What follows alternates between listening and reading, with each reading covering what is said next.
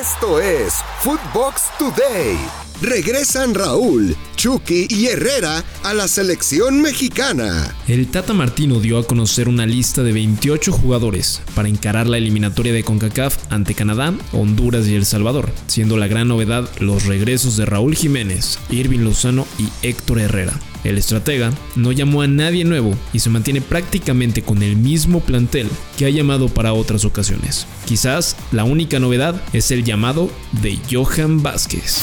El Tata resaltó la actitud de Jiménez desde su regreso a las canchas. Eh, en, todo lo que va de liga de la Premier, el gran amor propio con el que, ha jugado Raúl, ¿no? No solamente para dejar atrás la operación, sino también para este, ayudar al equipo a, salir adelante después de un mal comienzo. Su regreso es este, verdaderamente muy importante, hace casi, o va a ser casi un año que, que no está con nosotros.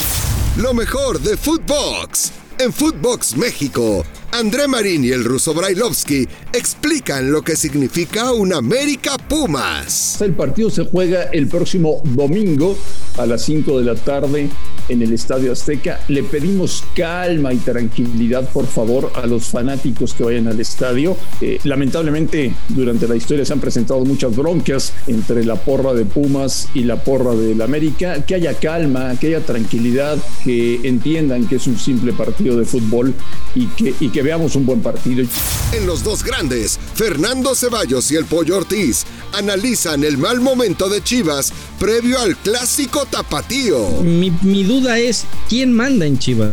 ¿Quién carajos manda en Chivas?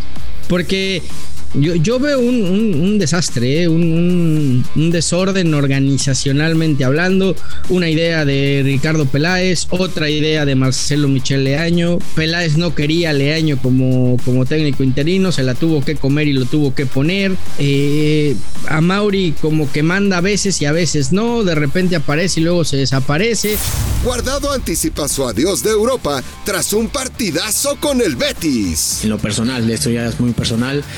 Eh, tengo ya una cierta edad, tengo una cierta veteranía y, cada que vivo este tipo de momentos los vivo con mayor intensidad porque posiblemente sean mis últimos eh, torneos europeos, ¿no? Entonces, la verdad que para mí ha sido muy bonito vivir este, este partido y obviamente ganarlo que, que siempre te vas con mejor sabor de boca.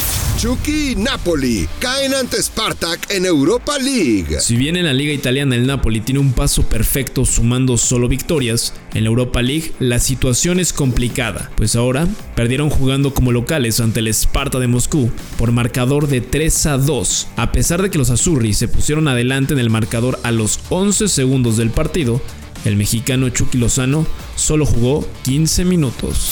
Lo mejor de Footbox en Footbox Colombia Oscar Córdoba nos compartió esta anécdota del adiós de Diego en un Boca River. Era por allá en el año 1997.